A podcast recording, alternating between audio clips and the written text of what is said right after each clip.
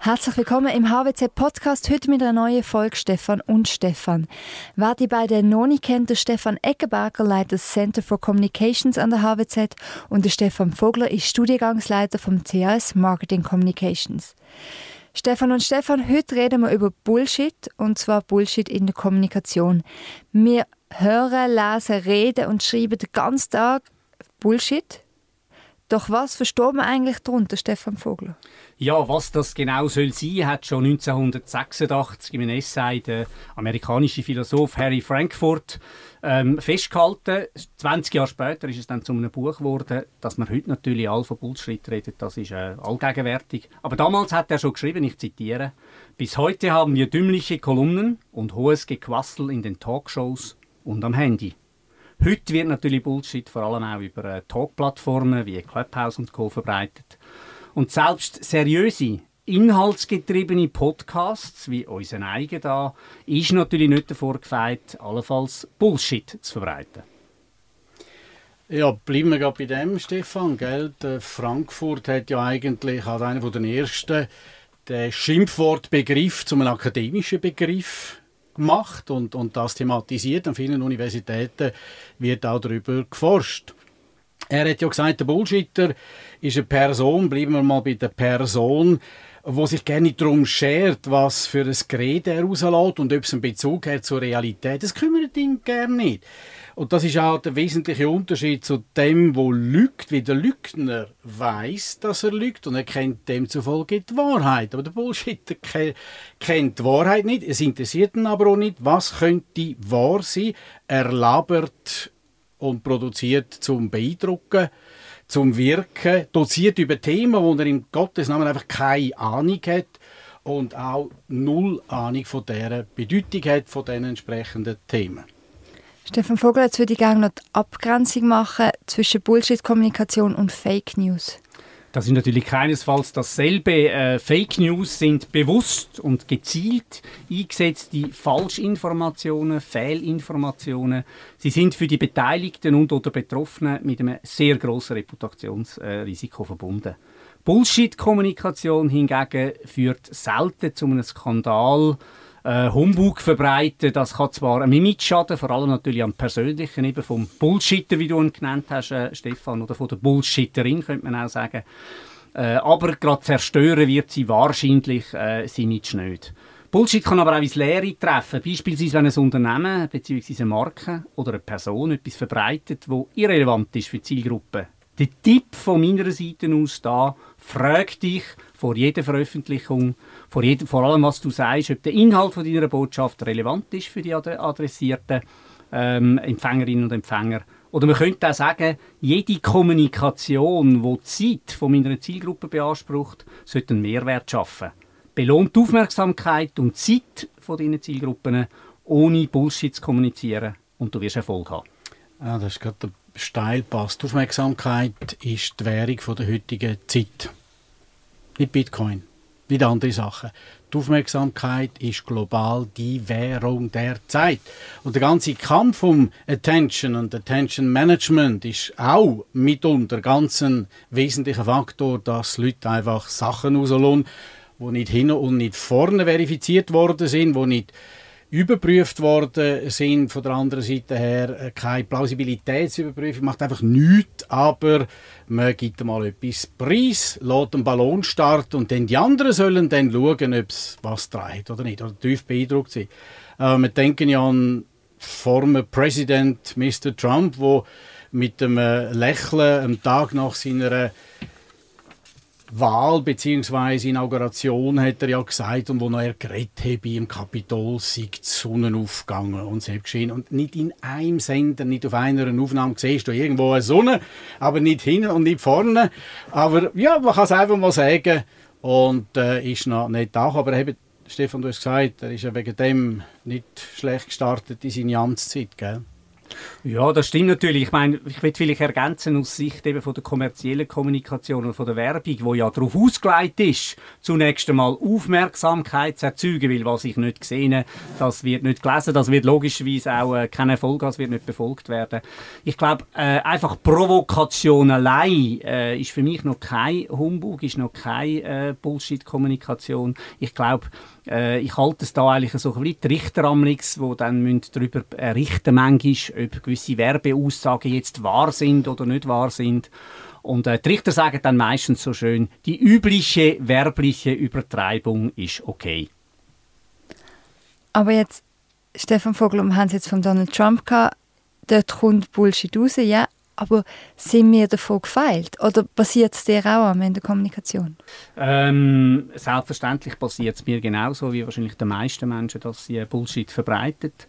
Problematik ist ja da vielleicht auch so ein bisschen der Zeitfaktor, oder? Vor allem dann, wenn man natürlich in persönlichen Gesprächen etc. Äh, sofort antworten oder äh, das Gefühl hat, man müsse schon eine Antwort geben, wenn der andere eigentlich die Frage stellt dann kommt eben sehr oft ähm, eben Humbug raus oder kommt irgendetwas raus, wo nicht nochmal durch die Trainerin klar worden ist. Also ich sage nochmal, grundsätzlich gesehen ist der Mensch eigentlich nicht davor gefeit.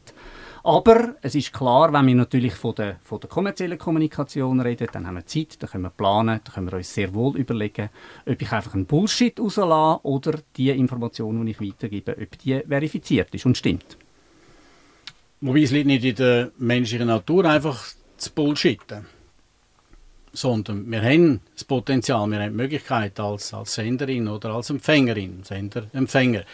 Ich denke da zurück an Altbundeskanzler Helmut Schmidt, wo in seinen Zeiten zwei Stunden am Stück sich können zur Entwicklung, zur wirtschaftlichen Entwicklung innerhalb EU grenzüberschreitend äußern, druckreif, pointiert, Drehbuch, chronologisch, das ist genau das, was der Stefan gesagt hat, da ist das Denken am Reden vorausgegangen. Also wir hätten die Möglichkeit, wenn wir das wetten, aber das andere ist viel einfacher.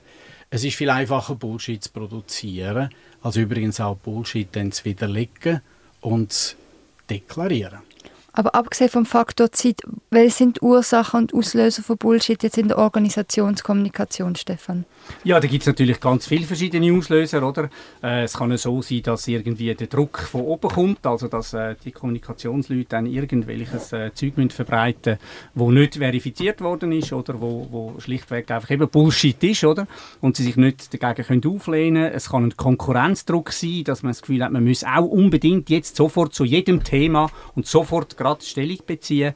Dort fehlt es dann meistens am entsprechenden Issue-Management, am entsprechenden Themenmanagement. Äh, und es ist wahrscheinlich ganz, ganz entscheidend, dass man auch bei den Unternehmen heutzutage eine einzige Grundsatzfrage noch stellt, bevor man jegliche Kommunikation lostritt. Das ist nämlich die, müssen wir wirklich zu dem Thema Stellung beziehen? Müssen wir kommunizieren? Oder was würde dann passieren, wenn wir jetzt dazu mal schlichtweg einfach einmal ruhig wären und nichts würden sagen? Oder dann sagen, warum wir finden, dass wir jetzt nicht die geeigneten sind, um was zu sagen. Das ist auch legitim. Du solltest nicht auf alle Fragen das verwenden, aber am richtigen Moment, Ort oder im richtigen Moment sagen, hey, sorry, ich bin nicht der Richtige für das Thema, aber da würden wir empfehlen, die und die Instanz oder die und die Partner oder die und die Organisation, das ist gut, das ist redlich und das wird verstanden. Und setzt natürlich voraus, dass es eine gewisse Größe braucht, oder? Also, das ist auch ein Zeichen von einem Selbstbewusstsein, können hinstehen und sagen, nein, das ist jetzt tatsächlich etwas, wo ich mich nicht dazu berufen fühle, wo ich nicht kompetent bin dazu, um können antworten. Auch das kann beispielsweise jetzt in der Gesprächsführung, nicht unbedingt in der äh, kommerziellen Kommunikation, sehr, sehr äh, gut ankommen und ist sicher etwas, äh, wo man viel mehr müssten, ähm, anwenden das ist natürlich etwas von der Führungskultur wieder. Führungskultur spielt ganz, ganz an vielen Orten spielt da rein, dass eben Bullshit produziert wird, aber auch Bullshit angenommen wird, ist ja Senden und Empfangen. Und zum Beispiel, wenn eine Führungskultur eben genau die, die Pressure aufbaut, wir müssen immer etwas sagen, wir haben sofort etwas zu sagen, wenn wir keine Ahnung haben, dann musst du dich nicht wundern, dass es dann halt manchmal daneben ist. Oder? Also mit anderen Worten, positiv sein, Führungskultur kann ganz entscheidend Einfluss nehmen, wie die Leute denken, verifizieren und dann aber auch ihre Botschaften platzieren und wegen dem nicht langweilige Menschen werden. Jetzt möchte ich im nächsten Schritt zu ganz konkreten Handlungsempfehlungen kommen. Ich finde, das gehört auch dazu. Wir haben darüber geredet, aber es muss ja auch etwas Konstruktives jetzt dabei rauskommen. Welche Tipps können ihr den verschiedenen Stufen mitgeben? Stefan Vogler, fangen wir mal an mit dem Verwaltungsrat. Ja, es ist selbstverständlich wichtig, dass Verwaltungsrätinnen und Verwaltungsräte ihre Verantwortung müssen gewissenhaft wahrnehmen. Was heißt das gewissenhaft wahrnehmen? Das heißt, dass sie Wert legen auf Ehrlichkeit, auf Offenheit und jetzt kommt es vor allem auf kritisches Hinterfragen. Dass sie nicht also alle Halbwerten oder, oder Gerüchte etc. einfach weiter verbreitet und das nicht fragen. Und ich glaube, eine der ganz, ganz grossen Fähigkeiten da ist es ja, dass man, obwohl man eigentlich vorgesetzt ist und müsste beispielsweise eine Geschäftsführung, äh, eine Geschäftsleitung dann führen oder am CEO in dem Sinn vorgesetzt ist, dass es äh, sehr gut ist, wenn man nachfragt, wenn man wissen will, was steht jetzt ganz genau dahinter, bis man alle Informationen so auf dem Tisch hat, dass man auch einen guten Entscheid kann fällen kann. Den können wir gerade aufnehmen, weil du hast, wir haben vorher im lockeren Gespräch gesagt, don't kill the messenger. Und das ist genau das, was dann einem VR manchmal passiert. Die, die sagen, da und da läuft es nicht rund oder da sind wir noch nicht auf Kurs, dass die nachher als Teil des Problems angeschaut werden, anstatt ein Teil von, von der Lösung. Wir haben das im Dieselskandal in, in nördlichen Gefilden erlebt, wo einfach am Schluss gefiltert, weitergegeben worden ist, beschönigt worden ist, teilweise Humbug erzählt worden ist und, und bullgeschittet worden ist, damit oben durch die Leute im Goldenen Tower zufrieden sind und sagen, jawohl, das ist gut, weiter so.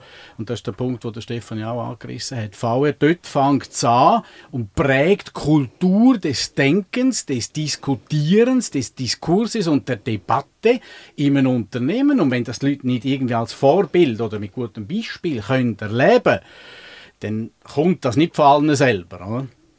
Es kommt nicht von allen selber, aber um wieder zu den konkreten Handlungsempfehlungen zu kommen, Stefan Vogler, welche Handlungsempfehlungen gibt es denn für Mitarbeitende, dass sie die Bullshit-Kommunikation vermeiden können, auch wenn vielleicht die Kultur nicht das schon vorgibt? Ich glaube, auch bei den Mitarbeitern ist es ganz wichtig, dass sie das machen, was wir vorher von den Führungskräften auch schon gesagt haben. Sie sollen das, was sie vorgesetzt bekommen, hinterfragen und notfalls auch beim Vorgesetzten wo Ihnen das äh, äh, vorlegt, ähm, nochmal fragen, sagen, ist das tatsächlich richtig, ist das so, sollte das nicht allenfalls anders sein, ich glaube, das ist Humbug, das stimmt gar nicht, etc. Ich glaube, das ist eine der ganz, ganz wichtigen Dinge, filtern, he? filtern, bevor man es dann auch weitergibt und bevor man einfach den, brav den Befehl ausführt. Ich glaube, das ist eine der ganz grossen Fähigkeiten und Fertigkeiten, die vor allem auch Mitarbeitende brauchen, die in der Kommunikation tätig sind. Eben, sie sind dann der Überbringer von der Botschaft und da killt man dann nachher wieder äh, Stefan Eckenberg Berger so schön ausgeführt hat vorher. Und da hilft eben tatsächlich, dass man eine gewisse, ja, dass man ein bisschen auch, dark unterwegs ist, dass man selbstbewusst unterwegs ist und dass man die Leute, die wollen, äh, äh, allenfalls Bullshit verbreiten, darauf hinweist, dass das Bullshit ist und was das für Folgen kann haben. Nicht nur für den, der es überbringt, eben, sondern letztlich auch für die Quellen. Aber mit der nötigen Feinfühligkeit, weil irgendwann bist du in deinem Job, äh, wie soll ich sagen, im Offsite, wenn du dann äh, zu viel im C-Level sagst, dass er Bullshit rauslässt. Also das heißt natürlich die Feinfühligkeit in der Verpackung und das heißt das Kritische heißt Mitdenken. Haben wir sie richtig verstanden? Das würde dann heißen ABC, also Folgen, Implikationen und nächsten Schritt aufzeigen und so teilweise sensibilisieren. Und dann schätzt da so ein C-Level sehr wohl, wenn es aber irgendwie ankommt dann als Infragestellung der Führungskompetenz, dann gibt es auch solche, die ganz modern, agil und transformativ unterwegs sind, die dann sehr schnell einen dicken Hals haben und das gar nicht lustig finden, wenn sie das Gefühl haben, ich werde in meiner Führungskompetenz jetzt in Frage gestellt.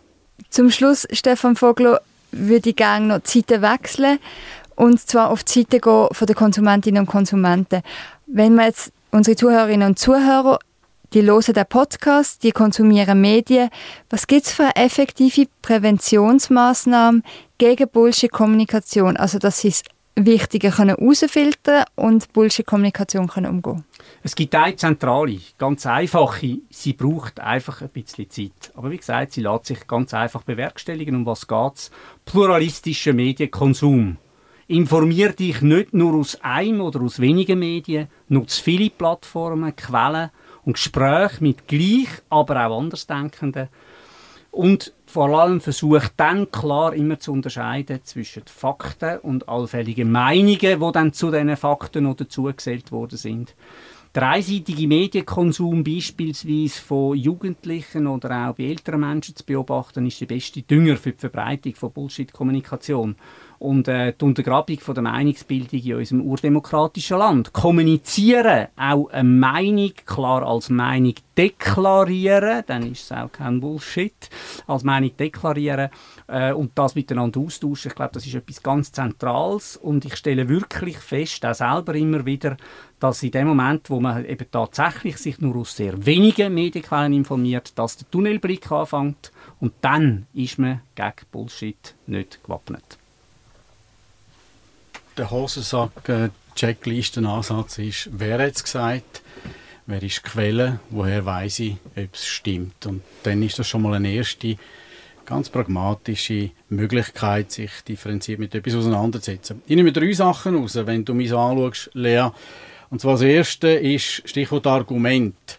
In einer Unternehmung leg Wert darauf, dass die, wo was behaupten, das müssen beweisen und nicht die anderen müssen den Bullshit widerlegen. Das ist ein pragmatischer, klarer Ansatz. Wenn die Führungskraft oder die Rollenverantwortliche oder wer auch immer sagt, okay, danke, woher haben wir es, woher hast du es, wie kommt es zustande, warum ist das so? Und sagen, es ist einfach so. Und sagen, nein, nein, nein, nein.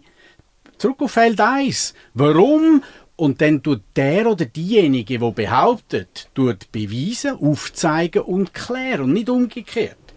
Der zweite Punkt, den ich rausgenommen habe, zum Beispiel dann die Stereotypen. Unterbinden, dass in einer Unternehmenskultur mit Stereotypen geschaffen wird. Die Weißen, die Schwarzen, die Roten, die Gelben. Ja, das sind die von dem äh, kostenstellenden Bereich oder das sind die, typisch die und so weiter. Wenn man das fest zulässt, weil Spieler ist, hat es seinen Platz, aber wenn man das fest zulässt, dann hast du nämlich nachher Zündenböcke, oder? Dann sind es dann die, die wie früher im Mittelalter Brunnen vergiftet haben und, und die, die da schuld sind und so weiter. Das heißt, lass nicht zu, dass auf dieser Stufe mit Stereotypen geschaffen wird, mit Klischees, weil das dann nachher die Schuldzuweisung und das Thema Sündenböck dann ziemlich kann fördern. Und der letzte Punkt, den ich rausnehme, nimm Einfluss, wenn, wenn man merkt, jetzt sind die Leute in der unbewussten Inkompetenz. Beispiel, ich habe gestern Abend eine Sendung, eine halbe Stunde eine Sendung über moderne Kindererziehung. Ich habe selber kein Kind. Äh, Kindererziehung äh, gesehen, mitverfolgt. Ich bin jetzt Experte für die moderne und kulturfördernde, sozialverträgliche Kindererziehung des nächsten Jahrhunderts. Das ist einfach Bullshit. Bullshit. Das heißt, natürlich kann ich mitdenken, aber dann kann ich Fragen stellen, kann die Leute involvieren. Aber das ist ja etwas, wo äh, Forscher schon 1999 herausgefunden hat, warum treten Leute, die von Tut und Blasen keine Ahnung haben, so selbstbewusst auf. Und das ist die Stufe der unbewussten Inkompetenz. Sie checken gerne, dass sie es noch nicht checken. Und erst wenn du vertieft mit was auseinandersetzt, desto mehr merkst du, was ich alles noch nicht weiß und ui, da sehe ich den Zusammenhang noch nicht und fangst an, kritisch mit dir selber werden. Fazit, lass nicht zu, sag dort, okay, woher kommt es? Wenn wir doch noch die Frage von der Expertin da dazu nehmen oder die Ansicht vom Experten oder die, die es schon ein paar Mal gemacht haben und was dazu sagen können.